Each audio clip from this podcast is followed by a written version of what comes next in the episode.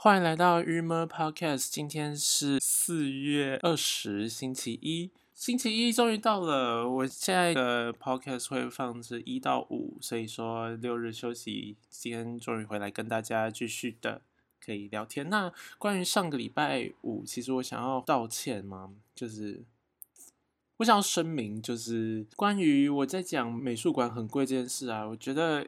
因为之前其实有大家在讨论说，艺术就是看戏啊，或者什么东西的票价或者之类，就是关于这种对于艺术的参与的费用到底高低什么的。如果去做评论，其实它某种程度是会有时候被解读为就是对艺术的一种不尊重什么的。但我觉得这是两回事啊。就像强调的是上周都是讲的是国立美术馆的价格问题，我是觉得这是因为这是一种政府的责任，对，大概是这样，所以。嗯，艺术的价值我还是非常觉得需要肯定，而且我们也需要更多的什么私人的或者公家的艺术的平台，像是画廊，像是艺术中心，像是很多的表演的空间这样子，这是一定是这样的，就是不可否认的。但是如果是作为一个国立艺术的平台，就是尤其像是国家的美术馆啊或什么这样子的。地方，嗯，我还是觉得它的票价需要便宜一点，就很像我印象中以前听到是在英国他们的所有的美术馆跟博物馆好像是免费的，这样，我觉得这是有它的必要性吧，对，所以大概就是去澄清一下。再来是我其实昨上周在剪这个上周的那一段 podcast 的时候，我就觉得我的内容里面有可能是因为刚好讲到的是。政治光谱，反正我觉得我的情绪太高昂了，然后里面一直说你你你什么的这种方式，这种说话模式，我要这边先说，如果听起来没有很顺耳的话，就是抱歉喽。那我不是创了一个 YouTube 频道吗？都放了就是我现在这边 Pocket 上的东西，然后我把它放过去。然后呢？好像创第二天还是几第几天的时候，反正就是两天前，竟然有一个人就是留言，我的那个讯息栏就跳出，哎，有一个人留言，这样还蛮期待的。我一点开，然后他留什么？他留说你的影片怎么都没人看，这个问题怎么这么伤人呢？我其实有点不知道回他什么。我好像回他说就是对，所以希望因为新成立，所以希望你就希望就是更多人可以来这边观看。但是，哎，这个听众是谁？好好笑，他叫做小黄蜂。小黄蜂在我的影片里留言说：“你的影片怎么都没人看？”都是这个啊，因为反正在各个平台上，我可以看到每一集观看的人数什么的。然后其实后面几集就是三四五集的成长啊，就差不多那个人数量。但是第一集的人数就一直累加上去的。反正总之第一集的人数就永远都比前面的多，都比后面的多。我就在我的那个简介栏里面多打一行，写说从最新的一期听哦，因为我觉得。那不要从第一集嘛，第一集就是我的刚开始试。其实我自己第一集跟第二集，我在重听的时候，我都觉得就是有点丢脸。所以如果你们分享你给你身边的人的时候，请记得叫他从最新的开始听，越前面的其实越让人觉得丢脸。对我在 Spotify 上听别人的 Podcast，我其实觉得他好像会跳到很前面去播，我有点不太确定他的运作模式啦。所以，嗯，也许是他播放方式吧，就是他会从第一集开始播。拜托拜托，可以从新的一集这样子。那有鉴于刚刚的 YouTube 的那个留言呢，其实我现在目前都还在属于练习状态，所以说还没有把这个频道只做宣传什么。因为毕竟我现在也才维持一个礼拜。我想说，我们来等一个月，然后我们来看看到底我可不可以持续的了，这样每天半个小时的录音，然后再花了大概一个半小时的剪剪声音这样子。而且其实如果未来可以越来越做越来越顺，就是让这叫做剪辑的时间可以缩短的话，其实这样我猜它的负担量就不会这么高了。另外一个是我之后应该会推出固定的节目，因为我这也是我自己有兴趣的，所以说呢，以后礼拜五呢应该都会固定做一个性爱小尝试。对啊。其实我有蛮多东西想做的，但是我就是，反正我现在就是这个平台，然后我们慢慢来录，这样好多事要想要跟大家讲哦，就会一直留着。我上礼拜五的时候说我的这个 list 已经结束，没有，我现在这个 list 又开始满起来。我觉得这个两天的假日是真的很重要诶。对，反正我们就看看吧。如果这个东西可以维持一个月，应该就会，我觉得试着进一步的去来，嗯。该怎么说？如果一个月后都还行的话，我觉得那时候就来请大家多宣传喽。好，以上就是又是工商时间。嗯，这假日我去了和乐广场，呃，那边真的好多人哦。其实这是我第一次去，虽然和乐广场已经开了蛮一阵子了，然后但是因为一直想说这么多游客就会有点却步，就想好那我等人少一点之后再去。但是我去其实蛮惊讶的，真的好多人都是带小孩去玩水哦，它好像真的变成了一个台南的。市民游泳池有点像那样，真的，大家家长都准备好，然后带小朋友去玩水，这样其实蛮超乎我的想象。因为在开幕前，其实我们就有去那边，然后就觉得说这个感觉还不错，有水，然后应该很多网美可以拍照啊什么。No，现在一去发现，通通都是小朋友在那个水里这样玩。王美真的没有办法靠近那个水边诶，因为小朋友就冲来冲去，冲来冲去。应该说是，其实我一刚开始是蛮反对这种行为，我会觉得这个东西很不是海南城市会出现的东西。我觉得他强加进来之后，也抹灭了原本这个地方他希望带给大家什么中国城新建的这个过去啊，或什么，就是我我觉得他还蛮脱节的。可是你知道吗？通常这种很脱节的事情啊，虽然呢在建筑专业上面好像都会被受批评，但是有时候对大众来说很有用，大家就去玩，然后大家其实蛮享受在其中。看到大家玩的这么开心，就不会再想别的，你就不会觉得有什么问题了。说反正 大家都玩的很开心，还不错啦。但好多好多小朋友哦，看到有可能真的是呃成为了台南市民的一种新的生活模式，就是假日的时候他们多了一个。地方可以真的玩水，因为其实台南的海边不太适合玩水，因为台南的海水我觉得还蛮脏的，它是属于工业港的那种感觉，所以水就是不是清澈的。所以有了这样的一个和乐广场之后，大家可以在这边 open 的一种方式在玩，好吧？也许我们要对这件事情做一个小改观，这样子。但是去和乐广场的人呢，不论是拍完美照这些人呢，还是其他的市民，戴口罩的人真的蛮少的耶。啊，我想要先歪楼，你知道我那个去和乐广场的时候，我看到一个最有趣的画面，就是有一个好小哦，好小，大概。大概我猜一百四十公分左右，就一个很小的小女生，而且她还穿那个有点像是国小制服那种感觉，百褶裙，其实就是国小制服。然后有一个人在帮她拍照。后来因为我原本远观，我以为那个拍照的人是他妈，你知道，就是小王妹带着自己的小孩，然后去拍照这样子。因为那个小女生实在是太会摆 pose 了，所以我们就觉得已经第一个是蛮吃惊的。走近之后，发现那个帮他拍照的是他同学耶，就是因为外表就是又是另外一个小女孩。这种事情应该发生在十七岁，但是他直接说说到大概发生在什么十一岁吗？就是这两个人看起来真的很小，除非他们冻龄，我不知道他们会冻龄吗？他们看起来真的甚至还没有发育，所以应该某种程度应该是小学三年级左右。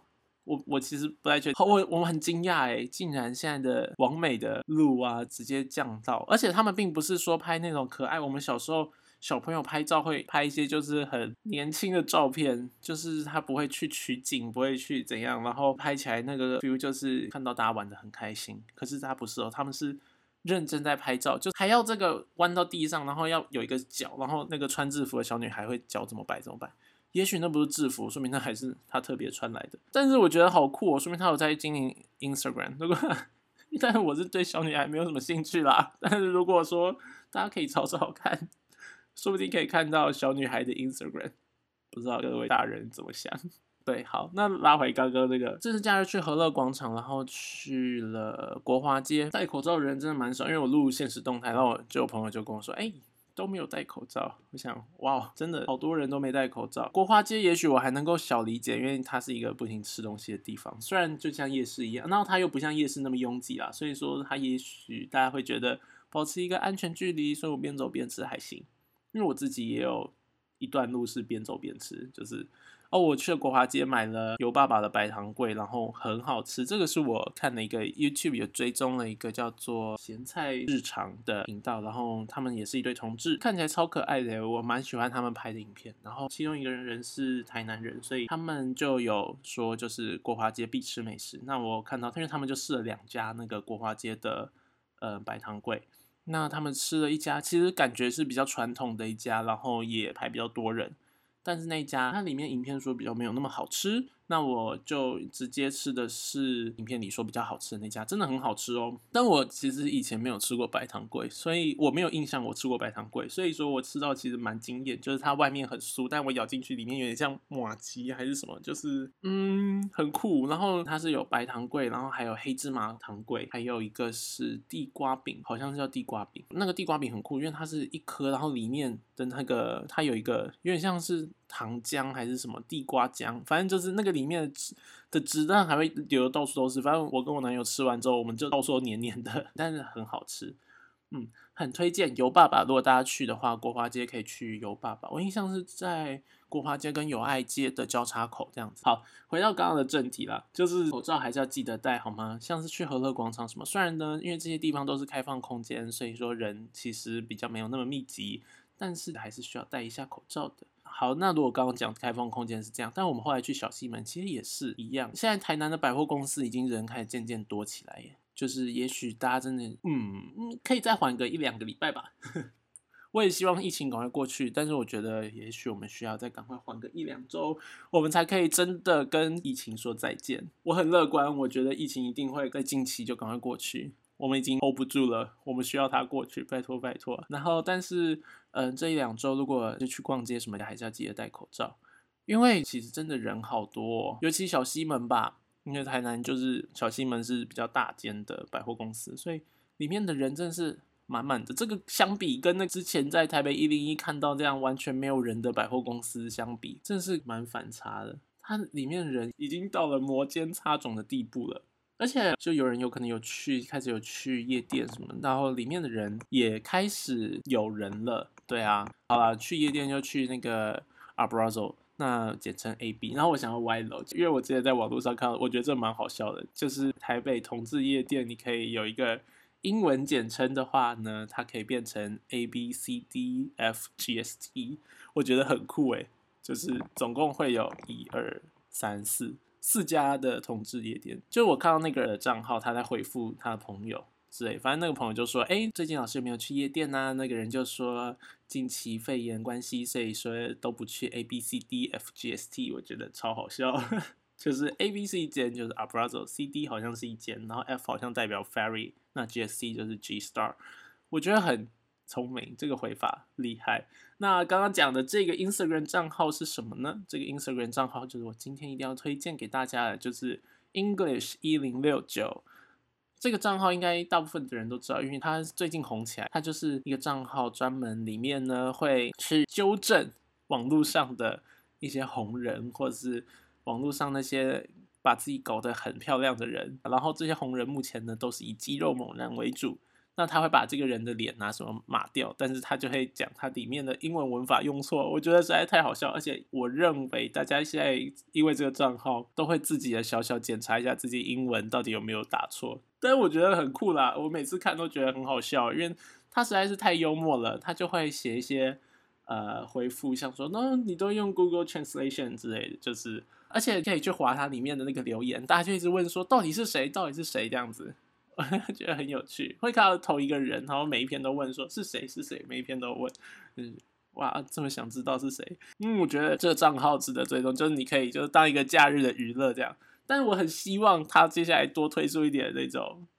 对一些小王美，我相信王美的英文也不好，一定不是只有肌肉猛男的英文不好。希望多一点啦，这样子可以一下笑笑两种人。而且我猜笑女性会更尖酸刻薄，还是因是因为管理这个账号的人主要是同志，所以说他如果太批评女性，好像就有点政治不正确，不知道。